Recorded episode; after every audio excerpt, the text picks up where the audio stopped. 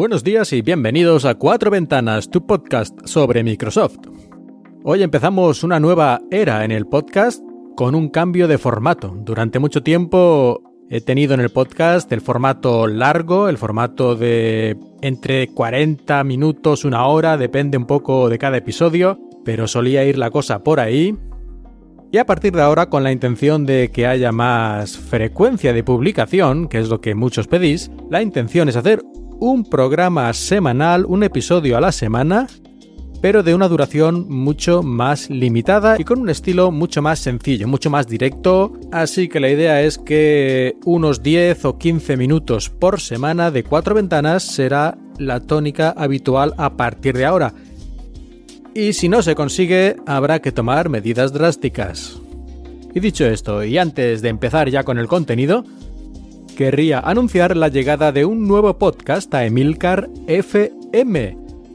Y además este es un podcast especialmente relevante desde mi punto de vista, desde el punto de vista de cuatro ventanas, porque es un podcast de videojuegos y como sabéis Microsoft está muy metida en este tema a través de Xbox y bueno, todo lo relacionado y las empresas, eh, equipos desarrolladores de juegos que tiene y todas estas cosas. Y este nuevo podcast es de LC, así se llama con estas tres letras, el nuevo podcast de Emilcar FM sobre videojuegos. DLC es un podcast quincenal con las novedades de Xbox Game Pass, PlayStation Plus y los lanzamientos más importantes de consolas de sobremesa. Eso es, digamos, el resumen del podcast y está presentado por el fantástico Alejandro Marquino, que tal vez ya conozcáis de alguno de sus otros proyectos. Ahí lo dejo, yo os recomiendo que le echéis una oída, ya tenéis su primer capítulo y seguro que os encanta. Y ahora sí, empezamos con el contenido de hoy del podcast. Y empezamos con los resultados económicos de Microsoft, que yo sé que a algunos esto os aburre un poco, porque lo que os interesa, digamos, es la chicha, lo que os podéis comprar, las cosas que podéis utilizar, en fin, las cosas más prácticas, pero es importante, como siempre digo, conocer un poco cómo está Microsoft como empresa, porque de eso depende en gran medida lo que vaya a hacer después en productos, sea para la empresa o sea para consumidores, y un poco cómo va a enfocar en el futuro sus actuaciones. Y son buenas noticias, este ha sido un trimestre muy bueno para Microsoft y la parte que nos suele interesar más, que es la de personal computing, que incluye principalmente Windows, Surface y Xbox, ha sido en esta ocasión la que ha tenido más ingresos, 15.000 millones. El apartado de Xbox, concretamente, ha subido un 51% respecto al año anterior y esto ha sido debido a un 40% de aumento en cuanto a la parte, digamos, de software, de ingresos por juegos y ese tipo de cosas, y un 86% de incremento de ingresos por hardware, por la venta de consolas, que es lógico teniendo en cuenta que han salido las nuevas consolas, las Xbox Series X y Series S, que a pesar de que no han podido vender tantas como la gente querría comprar, porque no han podido fabricarlas en cantidad suficiente como suele ocurrir en la mayoría de estos lanzamientos, pues sigue siendo un aumento muy importante, ¿no? Un 86%, así que prácticamente un récord. Por su parte, Surface también. Una cosa espectacular, otro récord, porque ha pasado por primera vez de la marca de la línea de los 2.000 millones de ingresos. Solo es un 3% de incremento interanual, pero bueno, lo suficiente para saltar esta línea imaginaria, este hito imaginario de los mil millones y pico a los 2.000 millones, que no está nada, nada mal. Y en cuanto a Windows, que parece que siempre ya se nos olvida, que está como eh, casi ya saliendo por la puerta, que los sistemas operativos ya tienen poca importancia, que nos interesan otras cosas, la nube, no sé qué, que sí, pero bueno, Windows sigue siendo importantísimo y Windows Home ha incrementado un 24% sus ingresos, aunque curiosamente Windows Pro ha reducido un 9%. En todo caso, sigue siendo una fuente importante de ingresos, todo lo relacionado con Windows, y por supuesto todo lo de la nube, el Intelligent Cloud que llaman ellos, que incluye pues Azure, eh, todos los servidores, eh, Enterprise Mobility. Bueno, pues todo esto con 14.000 y pico millones de dólares de ingresos sigue estando con una muy buena salud y subiendo, subiendo porque Azure precisamente ha subido un 50%. Cada vez que hablamos de este tema pues es algo parecido, sigue subiendo y subiendo. Y ya llegando a lo que es Office o Microsoft Office 365, LinkedIn, Dynamics y todas estas cosas más de, de empresa y productividad, pues la cosa tampoco va mal del todo, con 13.000 y pico millones de dólares. Y yo creo que es más que suficiente todo lo que he dicho. Como veis, en general podemos decir que Microsoft va muy bien, que este trimestre ha sido excelente y que tanto en la parte de empresa como en la parte más de consumidores y ocio no hay casi casi yo diría ninguna queja. Un buen trimestre para Microsoft. Y antes he mencionado que Xbox ha tenido un buen trimestre, sobre todo en su venta de hardware con las nuevas consolas.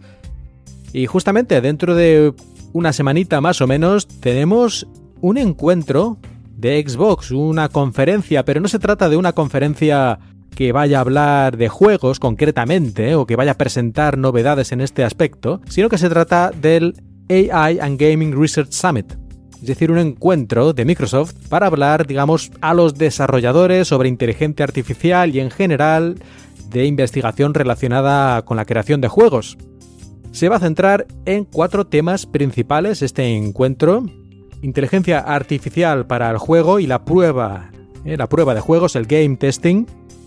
También la responsabilidad con los juegos y la ética, la seguridad para los jugadores, la inclusividad y ese tipo de aspectos más sociales, la creatividad y la generación de contenido. Y por último, entender a los jugadores y el análisis de estadísticas y entender qué es lo que les gusta, lo que no les gusta, eh, cómo hacer que los jugadores se sientan más dentro del juego, ese tipo de cosas. Así que esos serían los cuatro puntos principales que se van a tratar en esta serie de conferencias en el AI and Gaming Research Summit que tendrá lugar el 23 y el 24 de febrero, dentro de muy poquito, como decía.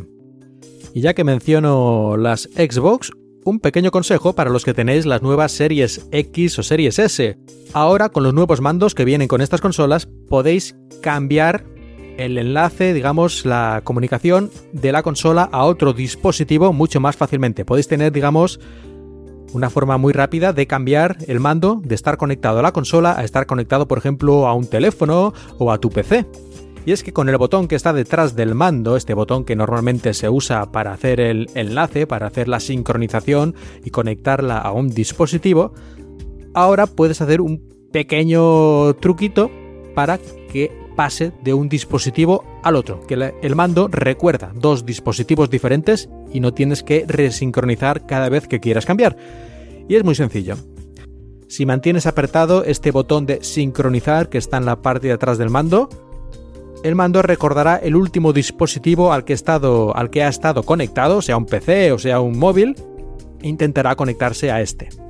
Y si pulsas dos veces rápido, clic clic, entonces volverá a conectarse a la consola, a la Xbox. Así será mucho más fácil pasar de un lugar a otro, de un dispositivo a otro, sin tener que hacer todo el proceso de resincronización, que no es que se tarde muchísimo, pero ahora es aún más rápido. Bueno, pues era un pequeño, un pequeño truquito y ahora vamos a Surface, porque hace unas cuantas semanas Microsoft presentó una nueva Surface Pro. Pero no se trataba de una Surface Pro 8 o cualquier otra cosa, sino que se trata de la Surface Pro 7 Plus, Plus, más. Una pequeña revisión, sobre todo a nivel de hardware interno, y enfocada especialmente a los negocios, no al público general. Las principales diferencias de esta Surface Pro 7 Plus respecto a la Surface Pro 7 que tuvimos ya hace más de un año son que ahora puedes tenerla con 32 GB de RAM, antes lo máximo eran 16. Ahora tienes una pequeña pestañita en la que puedes cambiar el SSD, como tenía la Surface Pro X. Tienes una opción de LTE 4G y ahora lleva también el procesador Intel de generación 11 con gráficos Iris que son más potentes, bastante más potentes, como ya veremos, que en la versión anterior. Y la batería es ligeramente más grande y también dura un poquito más. Concretamente, la batería pasa, según algunos test que he visto, ya sabéis que esto puede variar mucho dependiendo de la situación en la que se pruebe y ese tipo de cosas, pero bueno, en la misma web, el test que hicieron en su momento con la Surface Pro 7 salía casi 10 horas de uso y ahora la Surface Pro 7 Plus sale 11 horas y cuarto. Y lo más interesante es que con el LTE encendido, porque esto que he dicho era sin LTE encendido, prácticamente dura lo mismo, así que parece que afecta muy poco a la batería. No sé exactamente cómo han hecho el test, pero en todo caso ah, tenemos más o menos una hora extra de duración de batería con esta nueva revisión de la Surface Pro 7. Y en cuanto al procesador, que como he dicho antes es nuevo, tenemos un razonable aumento de potencia comparando el mismo procesador Core i5 o Core i5 de la Surface Pro 7 y la 7 Plus, más o menos un 10-15% más de potencia y donde más se nota es en los gráficos. Con esta nueva con este nuevo núcleo gráfico prácticamente se duplica, no llega a duplicarse, pero un 70-80% más potencia en algunos test sí que se consiguen en esta nueva versión de la Surface Pro 7, así que eso no está nada mal. Y si además a pesar de esto tenemos un poco más de duración de batería, como he dicho antes, pues esta reversión vale la pena, a pesar de que estéticamente prácticamente sea igual. En cuanto a los precios, tenemos en España la versión más básica Core i3 8 GB, 128 de almacenamiento y Wi-Fi por 1029 euros. Y la versión más cara, que sería con 32 GB, Core i7, 1 TB de almacenamiento y Wi-Fi serían 3.150 euros. Y por el medio tenéis muchas otras versiones. Yo creo que una bastante interesante podría ser, a ver, a ver, pues la de 1.000 679 euros, que lleva un Core i5, 16 GB de RAM, 256 de almacenamiento. Pero también tenemos las versiones LTE, la misma que he dicho ahora, pero con LTE serían 1.849 euros. Pero claro, ¿qué problema hay? Como he dicho al principio, esto es para empresas, es una versión que solo se vende para empresas. Así que si vais a la página web española de Microsoft, por ejemplo, tenéis que ir al apartado para empresas y en principio esto no debería estar disponible en ninguna tienda, así al público general. Seguro que hay formas de conseguirla, pero como he dicho, en principio pues no, pues no, la gente normal, la gente de a pie, los consumidores no tienen acceso directo a esta Surface Pro 7. Es una pena, es una pena la verdad, no sé muy bien por qué estas cosas se hacen, pero en principio parece ser así. Y vamos a terminar con una especie de consejo que podría parecer un tanto macabro, pero la vida es así. Y es qué hacer cuando alguien ha muerto y queremos acceder a sus cuentas de Outlook, OneDrive u otros servicios de Microsoft. Esto, a pesar de que es algo que nadie quiere pensar sobre ello, porque es poco alegre, por así decirlo, llegado el momento puede ser muy necesario. Y Microsoft proporciona en su página de ayuda unos cuantos consejos o formas de conseguir esto. Depende un poco de la situación. Si tienes acceso a la cuenta, es decir, tienes la contraseña, te dicen un poquito qué tienes que hacer para cerrar la cuenta. Si es lo que quieres hacer, que en principio si la persona ha muerto sería lo más lógico. Pero bueno, el mayor problema puede ser si no tienes acceso a esta cuenta, que es lo que suele pasar, no tienes la contraseña. Y puede haber muchos motivos. Uno bastante claro es que esta persona a lo mejor tiene servicios suscritos y a lo mejor continúan pagando con una cuenta que era común de la pareja, si era, si era un matrimonio, por ejemplo, o ese tipo de cosas. O simplemente tiene ahí material que quieres acceder, fotos, recuerdos, podría ser. En todo caso, sea el motivo que sea, ¿cómo puedes acceder a una cuenta de Microsoft, como estas que he dicho, como OneDrive, por ejemplo, si la persona ha muerto y tú no tienes acceso, no tienes la contraseña. Pues en principio, aunque esto depende del país, porque estos son temas ya legales, Microsoft te puede dar acceso a estas cuentas si le traes, digamos, una orden del juez en el que diga, pues, lo que ha ocurrido, que la persona ha muerto o está incapacitada y que tú, pues, como representante o descendiente o lo que sea, legalmente tienes derecho a acceder a esto. Dice entonces que una vez has entregado estos documentos necesarios van a considerarlo detenidamente y mirar también las leyes del país y entonces si todo está correcto, pues te proporcionarán acceso a estas cuentas. Pero que a pesar de lo que diga el juez, si en sus consideraciones ven que la cosa no cuadra, pues te pueden decir perfectamente que no.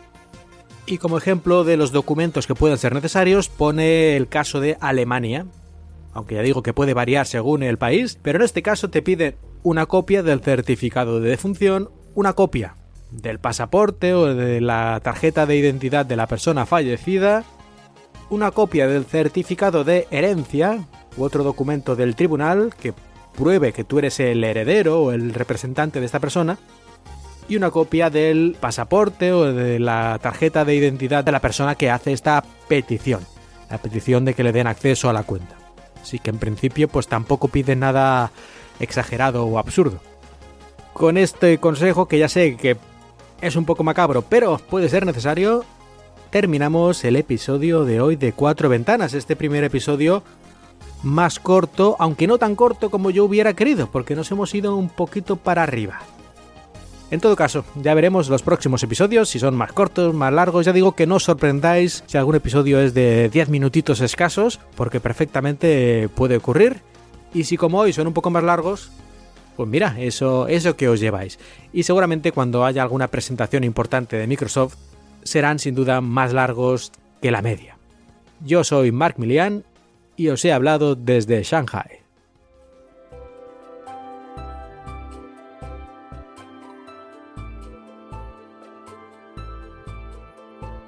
Podéis dejar comentarios en la web de la red de podcast emilcar.fm y en Twitter, arroba cuatro ventanas.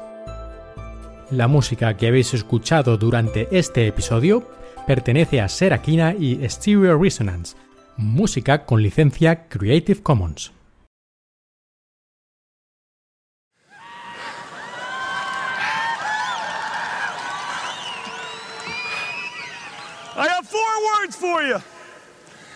I love this company. Yeah!